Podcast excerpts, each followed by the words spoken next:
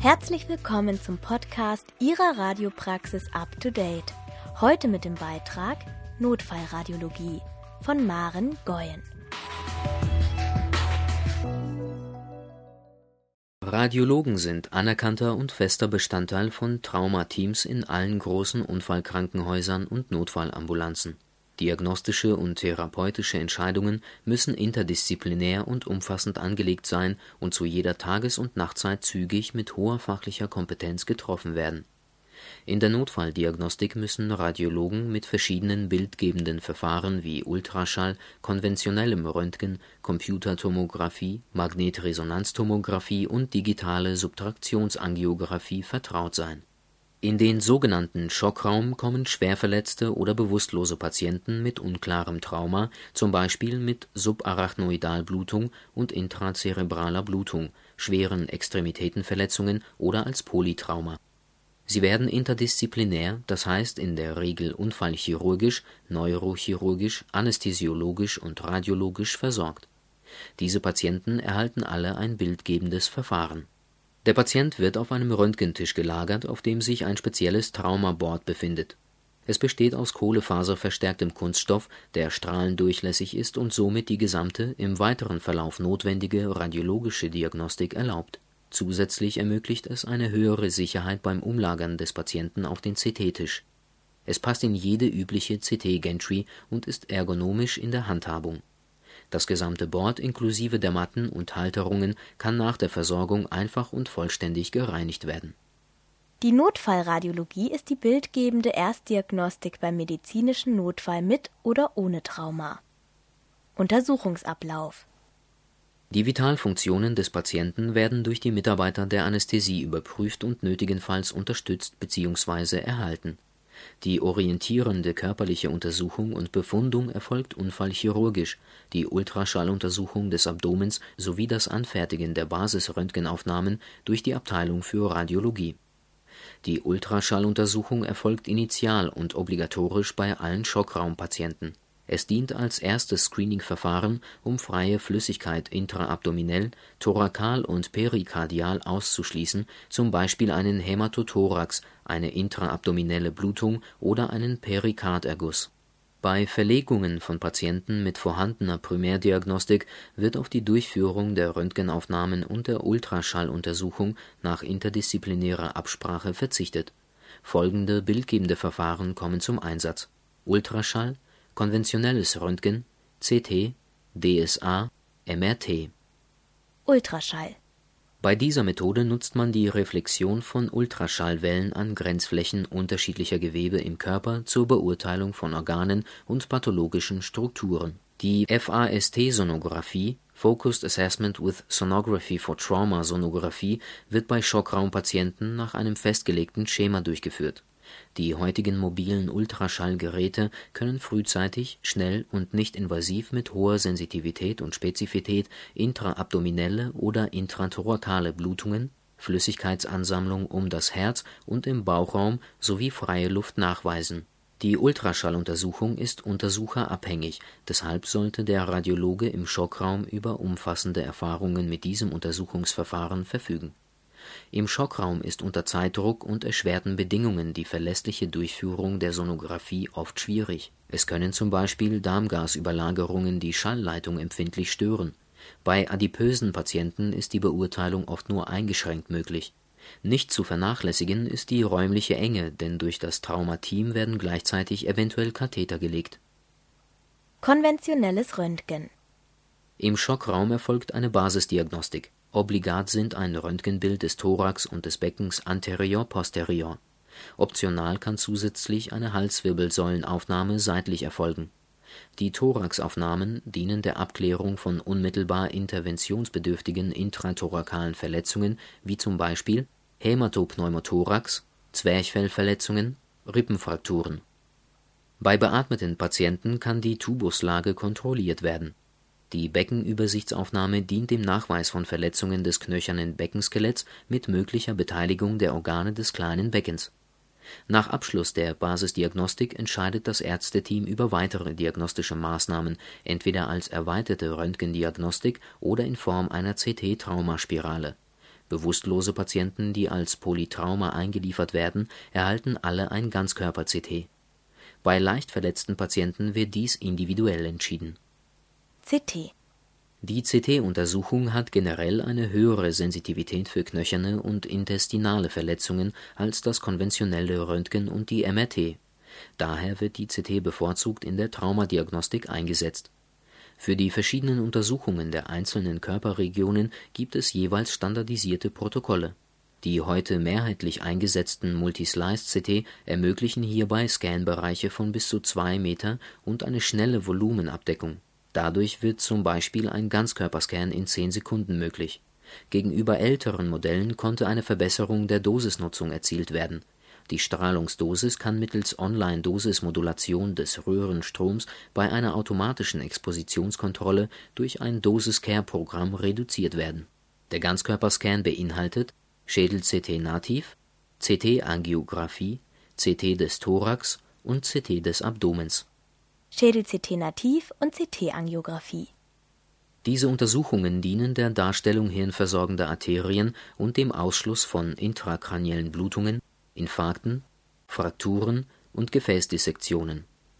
Schädel-CT nativ Die Einstellung des nativen Schädel-CT erfolgt mit Kippung parallel zur Schädelbasis. Die Orbitae sollten möglichst aus Strahlenschutzgründen außerhalb des Scanfelds sein.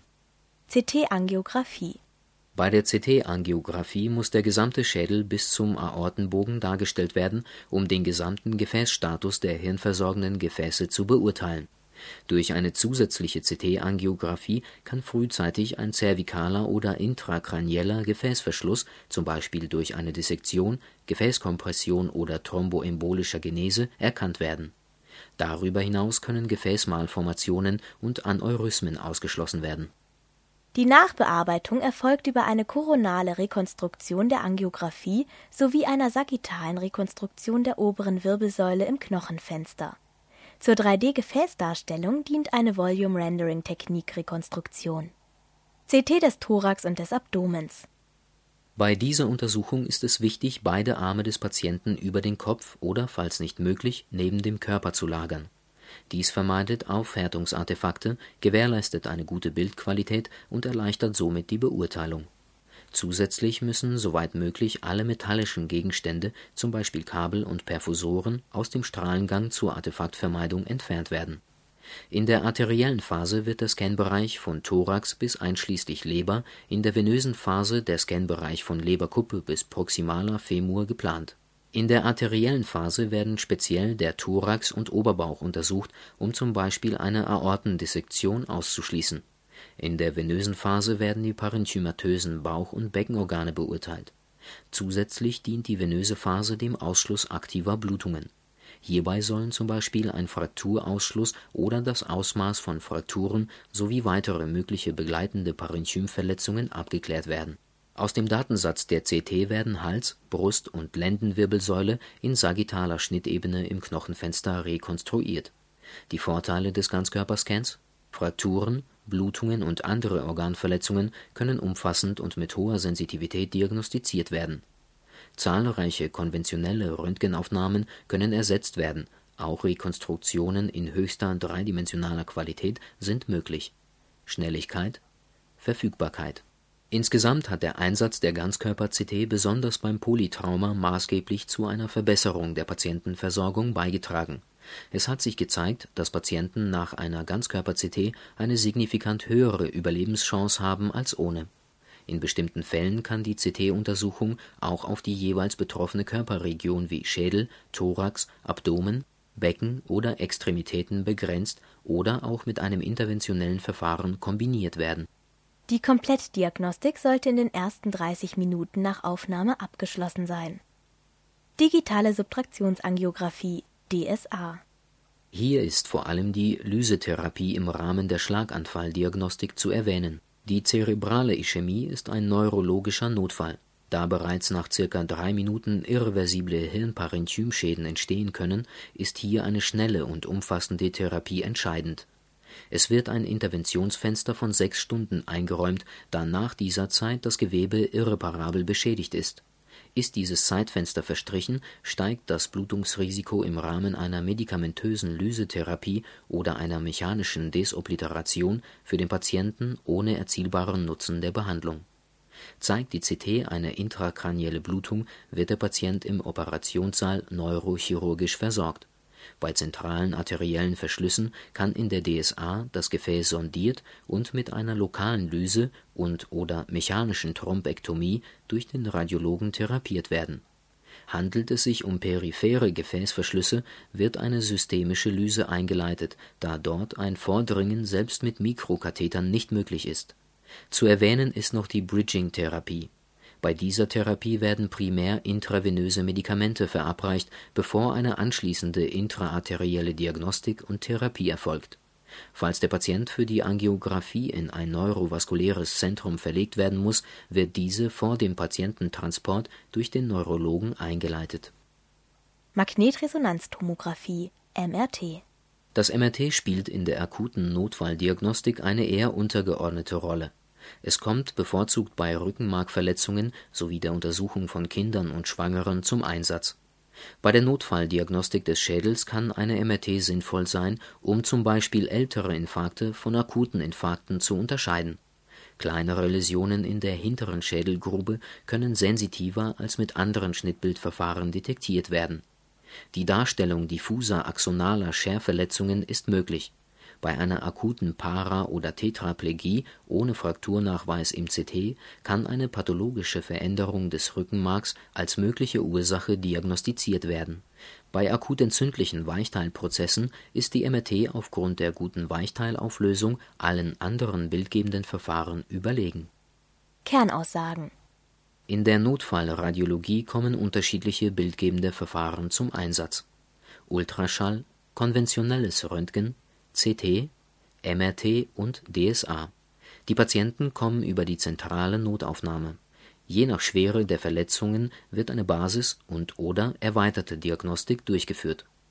Zur Basisdiagnostik im Schockraum gehört obligat ein Röntgenbild des Thorax und Beckens anterior-posterior und optional eine Halswirbelsäulenaufnahme seitlich, um knöcherne und interventionsbedürftige intrathorakale Verletzungen auszuschließen Patienten, die als Polytrauma in der Notaufnahme eingeliefert werden, erhalten immer ein Ganzkörper-CT. Bei leichteren Verletzungen entscheidet das Ärzteteam über weitere diagnostische Maßnahmen. Der Ultraschall wird im Schockraum nach einem festgelegten Schema durchgeführt. Er schließt schnell und nicht invasiv mit hoher Sensitivität und Spezifität intrathorakale Blutungen und Flüssigkeitsansammlungen im Herz und Bauchraum aus das Ganzkörper-CT ermöglicht beim Schädel Blutungen, Infarkte, Frakturen und Gefäßdissektionen auszuschließen. Das CT von Thorax und Abdomen gibt Aufschluss über mögliche Aortendissektionen und ermöglicht die Beurteilung der parenchymatösen Bauch und Beckenorgane sowie aktive Blutungen. Die Wirbelsäule wird mit Hilfe von dreidimensionalen Rekonstruktionen im Knochenfenster dargestellt durch die frei wählbaren Rekonstruktionsebenen einer CT-Spirale können durch Nachverarbeitung der Bilddatensätze zwei und dreidimensionale Rekonstruktionen in hoher räumlicher Auflösung erstellt werden, die in der diagnostischen Aussage konventionellen Röntgenaufnahmen überlegen sind die Notfallradiologie ist sehr wichtig als Erstdiagnoseinstrument, um den Klinikern schnell und früh die Richtung der Behandlung aufzuzeigen, damit der verunfallte Patient die schnellste und bestmögliche Versorgung und Therapie erhält